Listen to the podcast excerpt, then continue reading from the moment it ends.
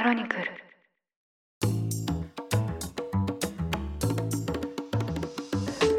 おはようございます。2024年1月27日土曜日ニュースコネクトパーソナリティの野村貴文です。この番組では平日毎朝5分間で世界のメガトレンドがかかるニュースを解説しています。日頃からお聞きいただきまして誠にありがとうございます。さて今日は不定期で配信する土曜版ゲストトークをお届けします。ゲストは先週に引き続きまして EXILE GENERATIONS の関口メンディさんです。先週の回ではメンディーさんがなぜパフォーマーという本業の枠を超えて新しい領域へ挑戦をするのかというトークを展開したんですけどいつも以上に X 上で反響をいただきました。ありがとうございます。今回は時計の針を昔に戻しまして現在のメンディーさんがどのように出来上がったのかそのライフヒストリーを伺いました。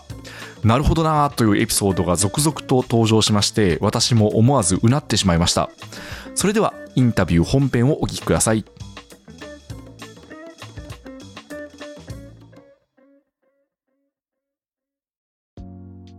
それでは今週のゲストをご紹介したいと思います。前回に引き続きまして、EXILE GENERATIONS の関口メンディーさんです。よろしくお願いします。よろしくお願いします。はい。メンディーさん、前回はですね、はい今、その、いろんな活動をされていて、はいで、特にこう、ビジネスや経済に関わる活動っていうのもされていく。はい一体それが、その、どういう思いのもとにされているのかっていうことを主に伺いました。はい。最後もやっぱ面白かったですね。やらないことを決めるということが、うんまあ、その自分の個性を決めると、で、はい輪郭を形作るっていうお話でしたね。そうですね。はいなんか、個性とかって何なんだろうみたいな、そういうので悩む方が多いと思うんですけど、はい。それもやっぱりいろんなものを経験してみないとわからないと思ってて、うん。でそのいろんなことを経験する中で、自分の苦手なこととかがわかる。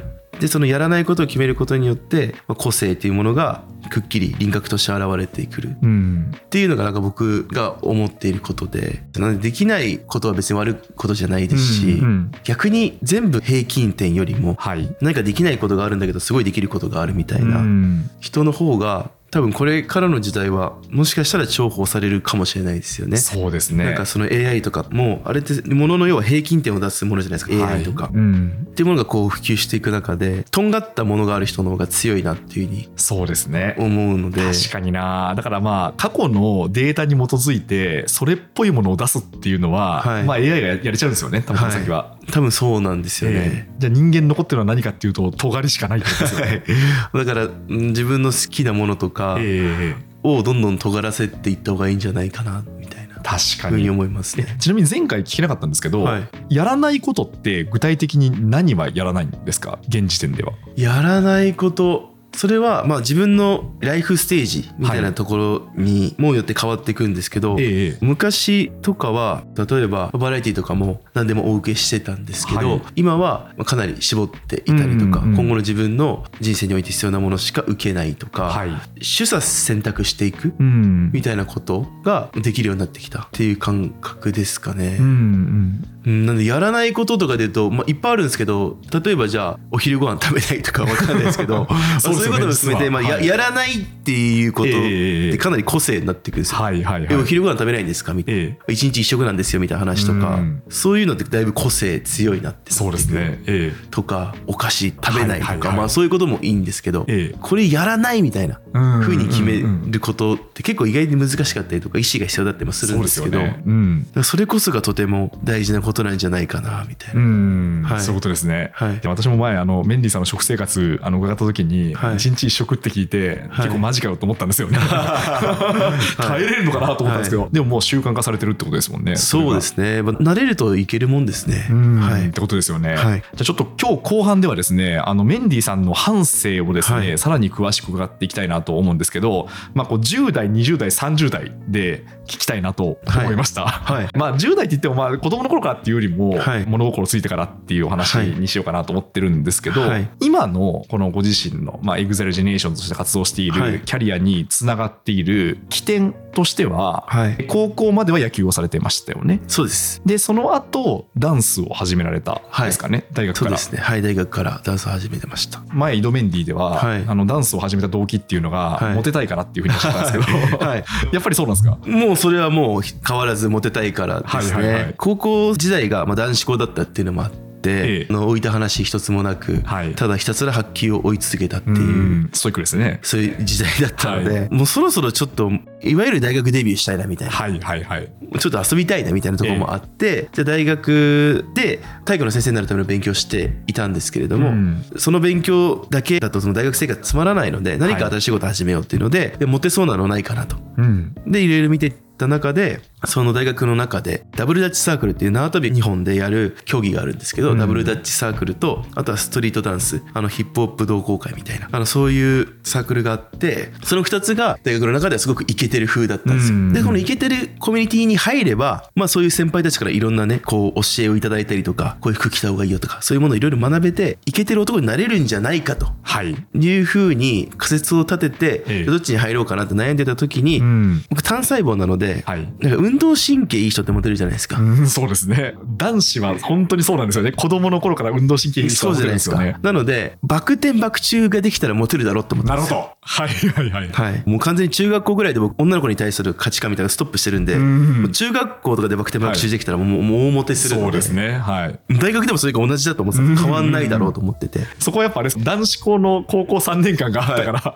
更新されてなかったってことです鎖国してたんで僕もそのはいはいはい。本当に。なんでバク転バク中できればモテると思って、はい。それを結構積極的にやってたのがダブルダッチサークルだったんです。うん。縄跳び止めながらバク転バク宙したりとか,、はいはいアクロバットめちゃくちゃ決めるみたいな、ええ。かっこいい絶対これでこれできたらモテると思ってそこに行こうと思っていたんですけどたまたま大学のサークル勧誘の時にとある方に声かけられまして「君ハーフ?」って言われて「ああそうです」ハーフだったらダンスやった方がいいよ」って声かけられたんですよ。でその先輩がダンスサークルの先輩だったんですけどいや僕アクロバットやってモテたいんでダンスはいいですと。ダブルダッチやるんで、さよならって言おうと思ったら、はい。いやいやダンスやっててもアクロバットできるぜって言ってその場でその先輩がバク宙をパンって決めて、ん。おおかっこいいってなって。はいはいはい。でちょうどその時ダンスにもちょっと興味が出てきた。なんかいろんなミュージックビデオとか見てて、はい。あダンスかっこいいな。運動神経あるし俺できんじゃねみたいな感じでかなり侮ってたんですけど、はい。ダンスに興味があったんでじゃあダンスサークル入ろうっていうのでん。入ったっていうのがきっかけですね。はあそういうことですね、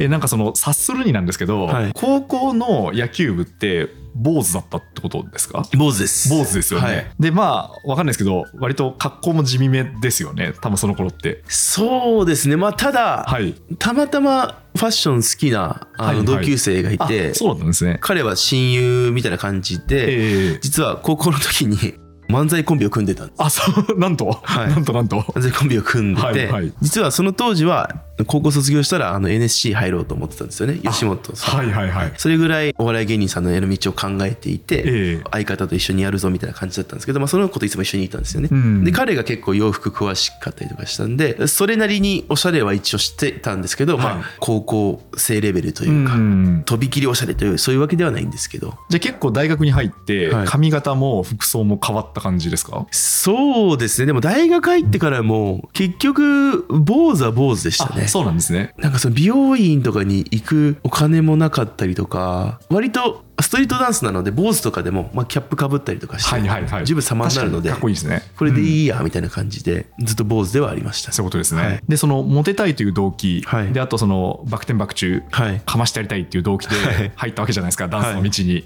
思惑は当たりましたか？いやー結果そんな変わんなかったですね。そんな変わんなかった。はい。そうですか。そんな爆モテするみたいなことはええうんなかったですね、うんはい、なんで結局、ええ。ダンス上手いからモテるっていうか、はい。かっこいいやつがダンスやったらモテるっていう まあまあそうね。ことなんだろうなってその時は思いました。ええええはい。まあでもダンスの腕自体ははい上がっていったわけですよね、活動を繰り返していくと。はい。大学生からダンスを始めたので、はい。もちろん最初は踊れなかったです。うんで、まあ、さっきその高校時代にそのストリートファッションをしてたみたいな話をしたと思うんですけど、まあそういういでたちなので、まあダンスサークルにいる先輩方からすると、ええ。ハーフではい。ストリートファッション好きでそういう格好をしていて、はい。ダンスの体験に来たら俺1年の大型新人来たぞみたいな。まあそうですね、はい。絶対そう見えますよね。はい、でめちゃめちゃハードルが上がってて、はいはいはい。でまあ音かけてさあ踊ってみなさいって言ったら何もできないみたいな、うん。でみんななんだよって勝手にこうがっかりされて、はい。でちょっと笑われてみたいうな、ん。でそういう経験があって自分の中ですごくそれが悔しかったんですよね、えええええもう勝手にハードル上げたのそっちじゃんと思ってたんですけどそうでもその経験がすごい悔しかったので、はい。え絶対ダンス上手くなってやるっていうので、ええ。そこからもう毎日練習するようになって、うん。あ本当に大学の授授業中とかもアイソレーションって言って体の部分をこう動かす、うん。まあ基礎的な練習があるんですよね。首だけ動かすとか、はいはい。肩だけ動かすとか、まあ、そういうのをずっとやりながらええ。授業受けたりとか、そうなんですね、はい。じゃあ行動でもメンディーさんの体は小刻みに動いていたということですか？ずっと動いてて 空き時間があれば、ええ。もうすぐ学校のダンス部が練習できるようなそういう場所で練習したりとか、うん。で講義が終わった後もずっと夜まで練習するみたいなのをはい。ずっと続けてて、っええていう生活でしたね大学時代は。そうなんですね、まあ、これ多分例えでもよく使われた例えだと思いますけど、はい。ブラジル人の方が草サッカーの助っ人に来たのと多分同じような感じだと思うんですよね、確かに確かに、ええ。めっちゃ上手い人が来たっていうふうにはい。思われがちなんですけど。勝手に思われるんです。ですよね。でもはい。別にブラジル人の方がみんなサッカー上手いわけじゃないですからね、はい、本当そうなんですよ。そういうことですよね。その関西の人がみんなあの、ええ。ボケツッコミできるみたいなねことですよね。そういうことですよね。は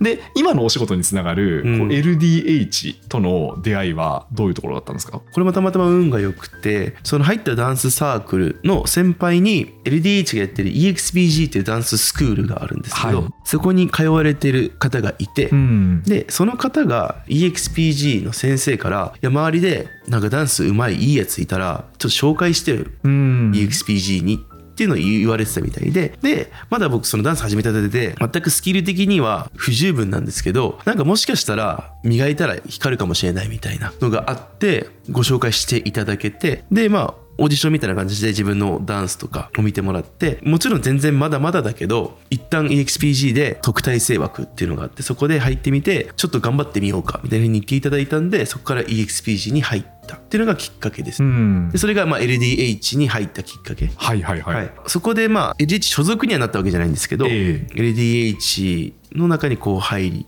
まあ、養成所。養成所みたいな感じで入っていって、でまあそこで EXPG で1年ぐらいですかね、はいはい。ずっと毎日レッスンが3つあるんですけどそれ3つ全部受けて、その後も居残り練習してみたいなのをずっと続けてうんた時に、 GENERATIONS のはい。オーディションがあるぞとうん。いうのを聞き参加します。で即答してで、まあ、全国の、えっと、EXPG のその僕みたいな特待生の人の中からパフォーマー踊る人は選びます、はい。ボーカル歌う人はその当時にやっていたボーカルバトルオーディションっていうオーディションがあってでそこの勝者が三代目 JSOULBROTHERS になったんですね。今市さん登坂さんっていうお二人がなったんですけど、そのオーディションで惜しくも落ちてしまったんだけれどもとても才能があってまだまだ若いし磨けば光るみたいな2人数原龍斗と片寄涼太。この2人をボーカルにしてであとの5人をじゃあ EXPG から決めましょうっていうのでオーディションが行われて、それに出た時にありがたいことに受からせていただいてそこからまたGENERATIONS の候補生っていう、まあ、正式メンバーじゃないんですけど、はいはい。候補生として、まあ、全国各地を武者修行って言ってバス1台で全国各地回って、うん。いろんなショッピングモールとか、はい。公園とかそういったところで無料イベントみたいなええのをして、ドサ回りをずっとしてでそれが約2年間ぐらいかな続いあて。ドサ回り2年間ぐらいされたんですね、はい、で2012年にデビューみたいな感じですうか、んそうなんですね、はい。じゃあ最初 EXPG でオーディションを受けて、はい。候補生とかだったじゃないですか、はい。っていうふうになったのって何歳の時だったんですか？候補生になったのは二十歳です。二十歳の時ですね、はい。じゃあもうそこから、まあ、今につながる流れってことなんですね、そうです。あそうですかその時でもあれですよねオーディションってことは、うん。もうかなりたくさんの方がエントリーされていたってことですよね。いやーそうです。なんで僕が多分一番ダンス歴は浅かったと思うんですけど。そうですよね。だからはい。EXPG の1年間とあとはい。サークルでやっていた時期ってことですもんね当時。はい。なんではい。本当に周りの人はふざけんなよと思ったと思いますその、うん。ダンス2年しかやってないやつがなぜ受かるんだと、うん。でも他の周りのオーディションに出てた人たちっていうのは、はい。小さい頃から叩き上げで EXPG で頑張ってた人もいましたし、ええ僕なんかより全然ダンススキルがあるはい。人たちも多かったんでなんでだよって思ったと思うんですけどなんでなんですかね。多分でもなんか以前にそのオーディションの前に一回ヒロさんがその EXPG に来て講演会をするっていう機会があったんですよ、代表のヒロさんが。代表のはいヒロさんが、えでその時もう僕は EXILE になりたいアーティストになりたいっていうふうに思ってたのでヒロさんの言葉絶対聞きたいと。うん。で EXILE になりたいのに EXILE に会ったことがなかったら EXILE のこと分かんないしそのイメージできないじゃないですか。EXILE になるってどういうことなのかっていうのが。なんでもう会った時にもう絶対一語一句聞聞き逃さずにメモしてやるぐらいな感じで、もう身構えていったら、はい。なんか割とその講演会みたいなのが子供が多かったんですよね。ええ子供が多かったりとかはい。して成人があんまりいなかったんですよ。はい。で小さい子供に混じってなんかがたいの大きい僕が端っこで、もうヒロさんを血眼になって見ながら メモを取ってる姿に、ええヒロさんがびっくりしたようで、はい。なんかすごい突っ込まれたんですよね。はいはいはい。そんな真面目な顔してメモ書いてるけど絶対落書きしてるでしょみたいな、ええ。突っ込まれて「いやいやめっちゃメモ書いてますよ」みたいなところで、はい。僕とヒロさんの最初の交流というか絡みがあうん。ってそこからあいつ誰なんだっていうので、はい。はい僕に注目してもらえるようになったっていうのがあるんですよね。ええあそういうことですね、はい。あいつ誰なんだってなって、うん。その東京で通っているはい。関口メンディー君というはい。青年だみたいな、はい。そういうことですか？なので、ええまあそのオーディションの時にはすでにもう僕の存在はヒロさんはもう知っていて、はいはいはい。そういうので何か縁を感じてくれたのかわからないんですけど、うんそういうのもあってもしかしたら選ばれたのかもしれないですね。へえそうなんですね、はいめちゃめちゃ面白いですね。はい、でそうするとダンス歴、まあ、これはい前編でもお話しいただきましたけど、はいダンス歴が一番短いはい、かつ自分が一番最年長という立場でのはい指導だったってことですよね。そうです。やっぱりあれですよね大変ですよねその時って。そうですね。あの本当に先ほどお話しした通り野球をずっとやってきたので大会系なんですよ。ええ。ってなった時に最年長なのに、はい。自分が一番ダンスが下手っていうのは、うん。結構耐え難い状況でしたね。でもそれで、まあ、やんちゃなメンバーも多いので、はい。まあ、そういうのでいじられたりとかすうるん。ことが結構自分の中で屈辱的だったんですよ。ええ。悔しいなみたいな、はい。だし一生懸命練習はしてるんですけど、うん。なかなか差が縮まってる感覚があがなかったそうんですよなんですね。どうすればいいのかなとかえ自分才能ないのかなとか思うことがすごくあったんですけどでもふとした時にこれ見方を変えてみたら自分よりダンスが上手い先生が周りにいっぱいいるってことじゃんって気がついてはい。だったらその先生からいっぱい教えてもらえばいいしうん。盗める技をどんどん盗んじゃえばいいんだっていう風に考え方を変えることができてそこから少しずつこうグループにいることが楽になっていった感覚がすごくありますね。なんでまあ年齢関係なくその自分がリスペクトする人とかこの人すごいなって思う人に教えを超えるようになったのはその時の経験がすごい大きいかもしれない。そうですね、はい。あのイドメンディですごい人がいっぱいいるってことは、はい。周りにこう先生がいっぱいいるというふうに捉えればいいっていうはい。お話されていたじゃないですか、はい。で私いやすごいこれいい考え方だなと思ったんですよね、はい。であこの考え方ができれば人生楽になるわっていうふうに、すごい思ったんですよ、えー、嬉しいです。はい、でも当時あれですよね。20とか21ってことですよね、はい。結構成熟してきたというか、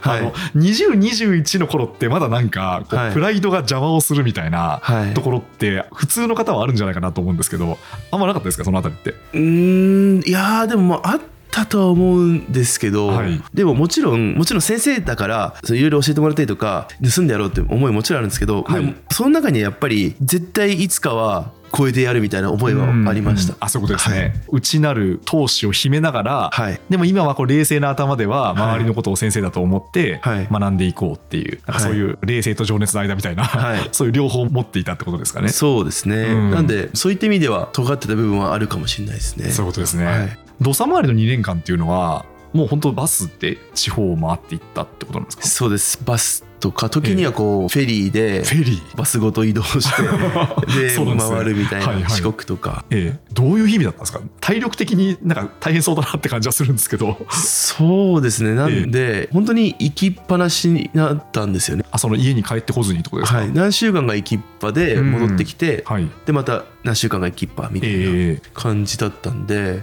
もうその選択みたいなものとかも自分らでやんなきゃいけなかっあそうなんですね。たんではいはい。公演後にコインランドリーを探してそこで選択をして次の日のライブに備えるみたいな。はい。でライブは1日大体3公演うん。をやっていて大体三公演。30, 30分40分ぐらいのパッケージですかね、はいはい。でそれをこう毎日毎日毎日うん。続けていくって感じですね。夏場だったので、はい。それが結構大変でしたね、うん。で、まあ、お客さんが集まるところはいいんですけど、ええ。なかなか集まらないところとかは、はい。公演前にビラを配ってあそうだったんですね、この後あそこでライブやるのぜひ見に来てくださいみたいなことをやりながらお客さんを集めていってましたね。はいビラもご自身で配られていたんですね。はい、そうですか。そういう時期もありましたね。ビラ配りって結構あの精神的に大変じゃないですか。あーなんかでも、ええ。ありがたいことにも武者修行とはいえど、はい。えっと夜深夜 LDH の番組ええ「週刊 EXILE っていう番組があったんですけどそこで、まあ、密着みたいな感じで追追っかけていただいてたので、はいはいまあ、一応こうメディアには出てる人なんで、うん。ああのオーディション番組のみたいな、ええ。あのテレビで見ましたみたいなところはあるので、うんうんうんそういう意味ではだいぶ全くこう冷たくあしられることはなくってことはそこまでなかったですね。そういうことですね。はい。どうなんですかその当時2年間武者修行をやってるっていう時って、まあある意味こう芸能活動としては下積みの時代だったってことじゃないですか、どういう思いだったんですか？やっぱりこう売れてやるっていう思いが一番強かったんですか、売れてやるって思いが一番強かったと思いますね。うん僕はなんかその時 EXILE のその EXPG に入るってなった時に初めて EXILE のライブを見に行ったんですよ。それがえっと2010年のスタジアムツアー FANTASY っていうものだったんですけど、はい。それを見に行った時に衝撃を受けて僕アーティストを志したんですけど、うん。その時のステージあれぐらいの大きなステージに立ちたいあそこに僕は立つんだっていうその思いだけでずっと走ってた感じですかうね。んそうなんですね、はい。じゃあ結構もう素晴らしいステージを見て、はい。あそこに立ちたいっていうので自分がこう燃焼できていたというか、はいエネルギーになっていた感じなんですね。そうです。なんであんまりなんか不安に感じることとかはええ。あんまなくてうん。前しか見てないみたいな。あそうなんですね。はい、なんで悩むことはそんななかったかもしれないですね。なんかもちろんそのもっとダンス上手くなりたいとかなんでみんなみたいに踊れないんだろうみたいなのはもちろんずっとあるんですはいけど、はいはい。変な風に悩むことはあんまりなかったですね。進んでいる道に対しての疑問っていうのはもう抱かなかったってことですよね。抱かなかったです、ん。はい。そういうことですね。はい。いやいやでも本当にまあそれでフォーカスできたってことですもんね。エネルギーを全部そこにこう投入できてっていうことですね。うんうんうんうん。でそのデビューに成功されたじゃないですか。はい。で、まあ、そっから先はやっぱりこう GENERATIONS というグループってもう今はもう国民的グループですけど、はい。どんどんどんどんこう知名度が高まっていったのかなっていうふうにはい。思うんですけど、メンディさんご自身として転機じゃないんですけど、はい。あれがあったから今につながっているとか何かターニングポイントってあったりしましたか？そうですね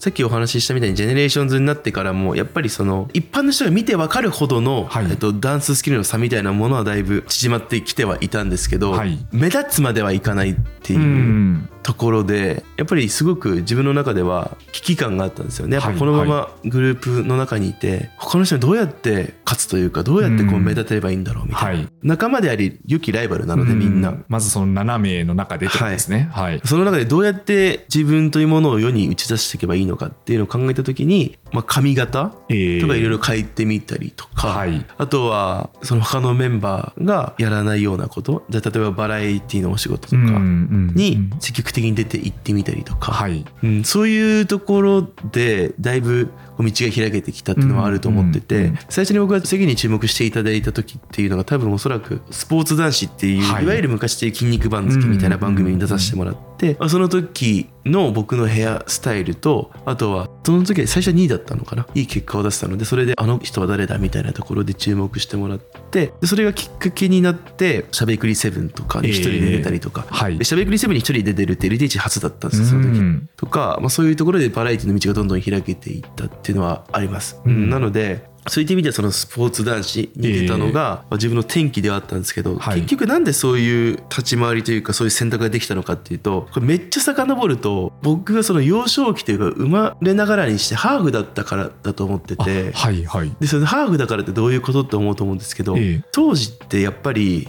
今ほど国際結婚とかもなかったですし、クラスにハーフとか日本人以外というかその多国籍の児童とか生徒っていて1人か2人ぐらいだと思うんですう学年にそうですね。まあ、確かに、まあ、今よりも全然少ないですよね。今よりも全然少ないんですけど、はい。僕って本当にただ一人だけそういう存在だったんですよ。えしかも黒人っていうのがもう本当にいなくて、えうん。僕一人だけででそれに悩んだ時とかもあるんですよ。人と違うっていうことに対して、なんで僕の髪の毛はこんなにくるくるしてるんだろうとかみんなみたいになんでストレートに生えないんだろうとか。そうですよね。でまあ、周りからもいろんなこと言われちゃいますよね。そうなんです。なんで肌の色が違うんだろうとか、うんはい。それで、まあ、先輩からいじられるみたいなことがあってそれが悔しかったりとかして。でもある時にとある小学校の僕の中で恩師なんですけどその先生にあなたのその存在っていうのは見る人から見たらとても羨ましい存在で、うん。そうマイケル・ジャクソンっていう素晴らしいアーティストがいるのは世界的なって。であなたはそういうマイケル・ジャクソンと同じような血が流れてるからそれですごいことなのよ。って私はあなたのことがすごい大好きよみたいなことを言ってくれた先生がいてでその先生のおかげであ人と違っていいんだうん。って思えたんですよでこれはすなわち人と違っていいと同時に人と同じ道へ生きられないっていうなんかその生きたくないも含めて、はいはい。そういう考え方になってったんですよ。あってなった時に、ええ。人と同じことをやりたくないので、はい。人がやってないことをどんどんどんどんやっていく感じになってたんですよね。ええ。必然的に。はい。人と違うファッションとか人が違うような道に進むとか、うんうんうん。そういう考え方がどんどん醸成されていって小学校の時とかも中学に上がるタイミングで他のみんなは地元の野球チームに進むんですけど僕は公式がやりたかったんで一人だけで公式の野球チームに行くとか。人と違う道を必然的にどんどん選べるようになっていったんで、ええ。それは親に感謝というかこういう境遇に産んでくれた親がいたからこそ他の周りのメンバーがやってないことを積極的にできる。そもそも人と同じに生きられないんだからって思ってるので、はいはい。はいそっかじゃあそれが芸能界に入ってからの、はい。じゃあ自分のポジション前編でもそのポジショニングってお話がありましたけど、はい。どういうふうにこの芸能界の中で戦っていこうかっていうところに結構その原体験がつながってるわけなんですね。そうですね。それがつながってますし自分がたまたまというかあまり人と被らない存在っていうか、はレアな存在なんだなっていうふうにうん。どんどん自覚するようになってきたのと、まあ、そういうふうに自分を作り上げていきたいなって思ってたのもあるんですけどやっぱり周りを見渡しても僕みたいな人がいないので、ええ。それってとても価値があることだなと思うんですよね、結局そのダイヤモンドの価値ってなんでダイヤモンドの価値があるかっていうと希少性だと思っていて、うん確かに。結局ダイヤモンドが石ころみたいにそこら辺にいっぱいあったらみんなダイヤモンドなんて興味ないわけですよ。えでもダイヤモンドに興味があるのはダイヤモンドが希少価値が高いから。えうん。でこれってやっぱりこの芸能界とかにも言えて希少価値が高い人のところには人が集まるしでこの人にしかお願いできない仕事があったりとか、うん。多分これでビジネスパーソンの方にも通ずると思うんですけどそうですね。その人しかできないことがあればその人に仕事が集まってくるので、うん。そういう存在になれば戦いやすくなるだろうなってええいうふうに思えたので、でもそれは本当にこの境遇に生まれられたからかなよりそれを自覚できるようになったのはそのおかげかなと思ってまうす。んそういうことですね。はい、あの結構素朴に思ったのがスポーツマン芸能人のそのはい。スポーツマンの番組ではい。こうブレイクされて、はい。でバラエティに呼ばれたわけじゃないですか、はい。バラエティに出て何かこう面白いことをしゃべるって今までのそのメンディーさんのキャリアからするとちょっとその別の類のお仕事なんじゃないかなと思ったんですけど、はい。最初から割とそれはうまくできたんですか？それで言うと、ええ。世間の皆さんの認識がとても間違っていて、はい。僕バラエティに出て面白いことを言ったこと一回もないですよ。あなんとっていうのは はい。芸人さんが面白くしてくれてるんですよ。はいはいはいはい。なんで僕はただそこにいるだけええ。で芸人さんが面白くしてくれてるのは本当芸人さんのおかげなんですけど、はい。テレビの映り方としてえいじられてる側も面白く映るじゃないですか。うんそうなんですね。でメンディー面白いってなるんですけど、ええ。実力と、その世間の認識がええ全く合ってないみたいな。あそうなんですね。メメンディさんのご自身の中ではやっぱそういうふうに思われてるんですね。なので僕別ええ。にそんな手応えそんなないんですよ。はいしかも自分が言ってることもええ。合ってるのかどうかも分かんないみたいな、はいはいはい。本当探り探りみたいな、このコメントで合ってます？みたいな感じでずっと何年間かはバラエティやってきてて、うん。その流れもあって、はい。少しずつ慣れてはきたんですけど、ええ。いっぱい爆発を踏ませてもらったので慣れてくると人って調子に乗るのでうん。なんかこなし始めたんあですよね僕はバラエティーそうなってくるとやっぱりあからさまにお声がかからなくなったりとか自分自身もえバラエティに出てても面白くないみたいえな状況が続いててしまったので、はいこれはなんか良くないなと思って、えでどうすれば面白くなるかなって考えた時に、はい。結局今 YouTube とか、まあ、いろんなメディアがあっていろんな人が自分で発信をしてると思うんですけどどんな動画が面白いかっていうとその人がもう楽しんでる動画を見るのが一番面白いなとえ思うんですよ。ヒカキンさんとかももう楽しそうにやるじゃないですか。はいそうですね。その楽しい人を見てたら笑顔になるなといううんふうに思って、だったら自分がバラエティに出た時も一番楽しもうっていう気持ちで出れば自分も楽しいしでそのバラエティを楽しむっていうことで番組を作ってる人も楽しい嬉しい。で共演者の方も周りにそんな楽しい人がいたら楽しい。でそれをテレビ画面越しで見てる人も楽しい。うん。みんなハッピーじゃんと、はいはいはい。3歩よしとか4歩よしぐらいじゃんみたいな感じええ。で考えて、そこからこうバラエティの出方が変わってったんですけど、そうするとでも本当にオファーとかも絶えずいただくようになったりとか。ええええ自分自身も楽しめるようになったりとかしていったというのはありますね。バラエティに出る中でも、い。メンディーさんの中でやっぱりこうフェーズが3つぐらいあって、はい。最初の頃は芸人さんが面白くしていた気、はい。くれていた気 で気2つ目はこなれてきて、はい。こう適当にやり始めた気、い。で反省してはい。楽しもう、その結果結果が出始めたはい。気っていうなんか3つぐらいに分かれてるわけなんですね。そうですまさしく。3つですね。3つに分かれてますね。はいはいはいはい。はい、はいそうでしたか、はい。いやでもこれはどうなんでしょうね。多分普通に見ている方ははい。そんな気づかないと思うんですよね、でもへー。メンディさんの内側では割とやっぱそういう風にあったわけなんですね、うん。結構ありましたね。そうなんですね、はい、はい。でそれこそ前編の話じゃないんですけど、まあ、そうこうしている中でこう知名度も高まっていった中でこうコロナ禍が発生したじゃないですか、うん。うんまあ、コロナ禍起きたのは2020年ぐらいからはい。だと思うんですけど、やっぱその時にメンディさんとしてだいぶこう価値観が変わっていったんですか？そうですね。コロナ禍でいろんな方々が大変な思いをされてたと思うんですけど、はい。エンタメ業界もあのご多分に漏れずかなり打撃を食らいまして、うん。ライブがなくなったりとか、はい。仕事自体がこうできなくなってしまったりとかっていうことが起きて本当に自分のなんか存在価値みたいなのが分からなくなってしまったんですよね。でこのままじゃいけないっていうかこのままじゃ本当になんか人生終わっちゃうかもって思って、まあ、そこでだいぶ価値観が変わって、うん。もっと自分の足で立てるようにならなきゃいけない。何があっても自分の足で立てるような状況にしておきたい。またこういうコロナ禍みたいな未曾有の危機みたいなことが訪れた時も自分の足で立てるようにしておくためにはもっと世の中のことを勉強しなきゃなとかもっと自分自身のまあスキルとか知識みたいなものを深めておかないとまた同じことが起こった時に大変な思いするなって思ったんで、うん。そこからこう世の中の仕組みとかお金の話とか経済のこととかもそうですけど勉強するようになっていったってのは大きいですね。そういうことですね。はい。あの、イドメンディポッドキャストを始めさせていただいたのが去年ですね、はい。2023年からなんですけど、メンディさんのこう実感としては、はい。どれくらいからコロナ禍が2020年に始まりましたけど、はい。結構そういうふうにこうご自身の行動を変えていろんなこれまであまり接したことがない、まあ、特にこうビジネス経済の領域にも接していってっていうのはどれくらいの時期から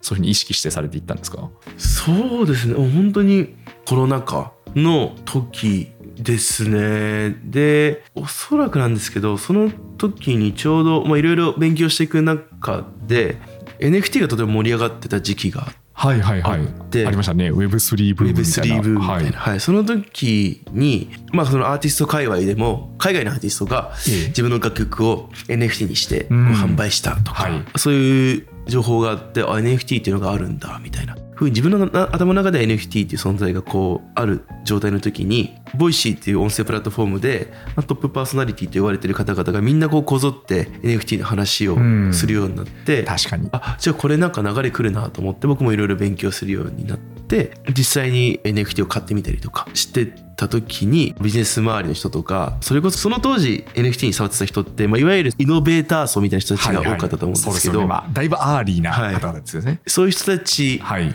の中にポンってうん。入れたというか。でそこでああの LDH の EXILE の関口メンディーって NFT とか買うんだみたいなのでそういう人たちにも注目してもらって今まで自分が接したことのないようなテックの人たちとか、はい。起業家の人たちとかそういう人たちとコミュニケーションが取れるようになったのはそれがきっかけですね。そこからだいぶ自分のまた新しいコミュニティというかうん。そういうところにこう入っていく道筋ができたというか。そういうことですね、はい。それこそ前回その会いたい人に会いに行くってお話がありましたけど、はい。まあ、今回その NFT もまあはい。一回も本当未然に起きてはい。買ってみて、はい。そうしたらいろんなつながりができたっていうことですよね。そうですそうです。ですよね。はい。やっぱりこうワワンアクションがすごい大事ってことですねそうやって考えると。いやワンアクションはめっちゃくちゃ大事ですね、え。なんか僕の特性としてお金を使うとちゃんと自分ごとになると思ってて、はいはいはい。もちろん無料な情報ももちろん大事なんですけど、ええ。やっぱり自分でお金を払っ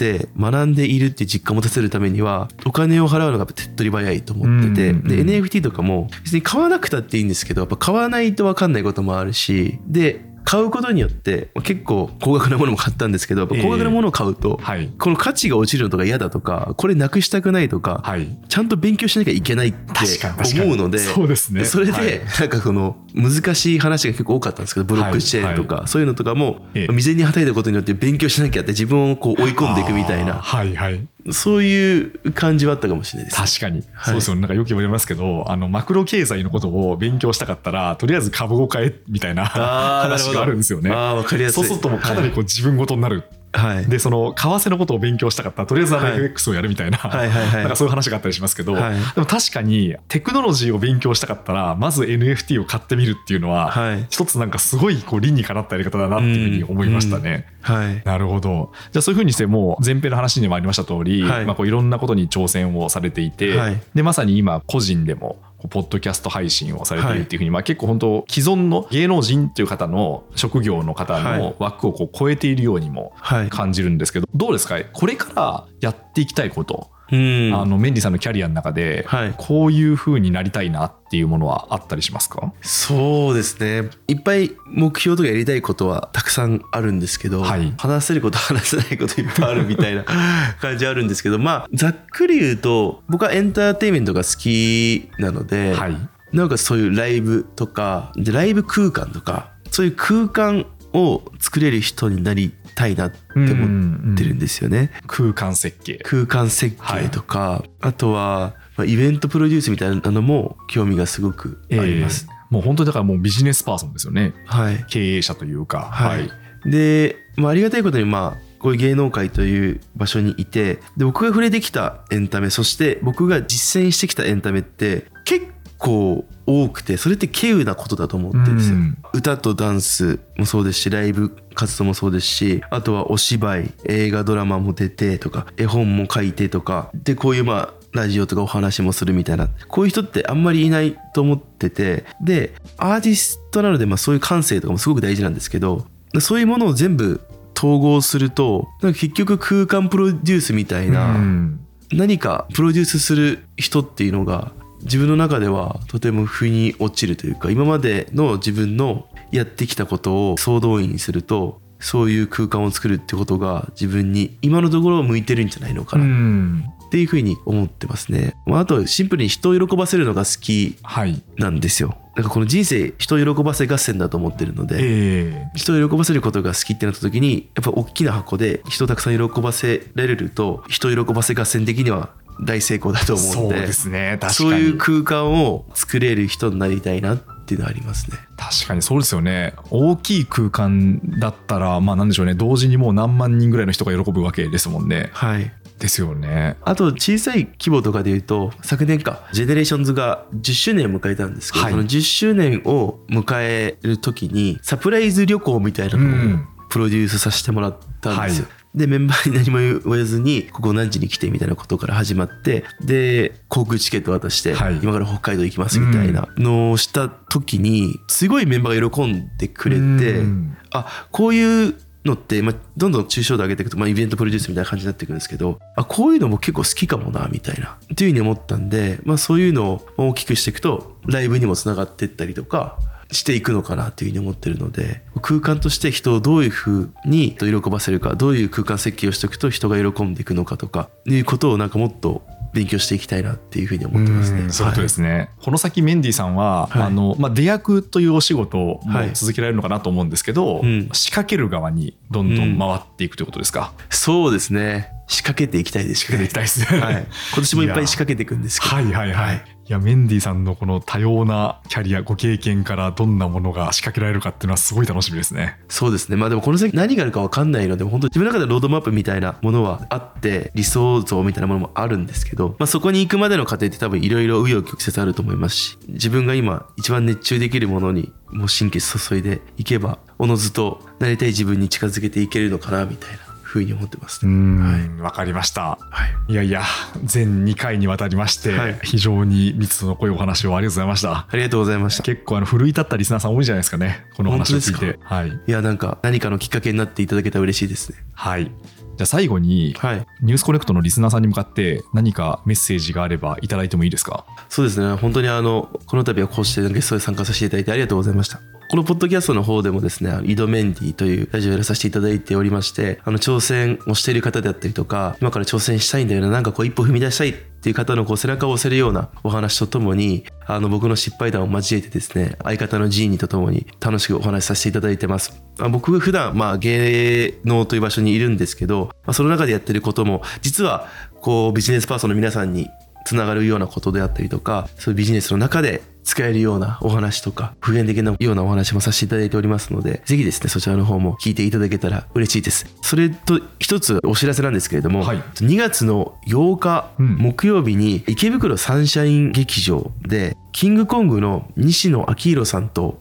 トークショーをさせていただきます、うん。はい。まあ、タイトルが「ブックリスペクト」というタイトルになっていて西野さんいろんな著書を出されていて僕もとてもリスペクトしてるんですけれどもその著書の中から僕が好きなフレーズだったりとか気になるフレーズを抜き出してそれについて深掘りしていくみたいなまた新しい形のトークショーを考えております。これ、またいろいろブラッシュアップをして内容がかなりもっともっと面白くなっていくと思うんですけれども、2月8日、14時公演と19時公演、1日2公演あるんですけれども、これ両方内容変わってくると思うので、ぜひお時間のある方はですね、どちらかでも構いませんし、2公演でも楽しんでいただけると思うので、ぜひチケットの方お買い求めいただけたらなというふうに思っております。うん私あの伺おうかなと思ってはい、るんですけど、あありがとうございます。確かに西野さんとメンディーさん、はいどんな話になるんだろうっていうのは気になりますね。そうっすよね。西野さんいろんなところでお話しされていて、かなり知見が深い方なんで、はい。僕もいろんなこと吸収したいなって思いでいるんですけど、どんな感じなのか本当にちょっとわかんないですけど、うん。なんか仕事論になるのか、はい。人生論になるのか一体どこうん。何が出てくるんだろうかっていうのがすごい楽しみですね。なんかどっ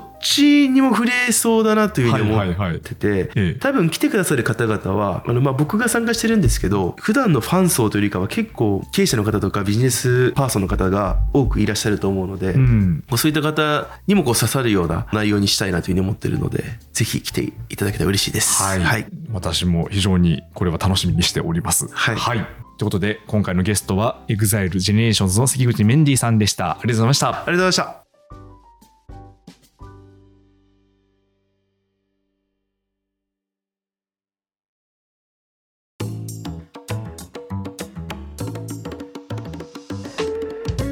というわけで EXILEGENERATIONS の関口メンディーさんのトークをお届けしました。最後にご案内があります。取材や収録ビジネスの裏話をクロニクルサポーター会員の皆さん向けにボーナストラックとして配信しています。現在はクロニクルのビジネスモデルやミッションについて語る音声企業編27本。そして去年の夏に行った2ヶ月半の海外出張について語った海外出張編27本など合計で70本以上のポッドキャストをサポーターの皆様は全てお聞きいただけます。この番組の制作費用はサポーター会員制度で賄われておりましていつもサポートしてくださっている皆さん誠にありがとうございます。そしてまだの方はもしこの番組に価値を感じてくださいましたらサポーターへの加入を検討いただけますと嬉しいです。概要欄にリンクを記載しています。ということで今日はこの辺りで失礼します。ニュースコネクトお相手は野村貴文でした。番組への感想は、ハッシュタグ、カタカナでニュースコネクトと続けて X に投稿ください。もしこの番組が気に入っていただけましたら、ぜひフォローいただけますと嬉しいです。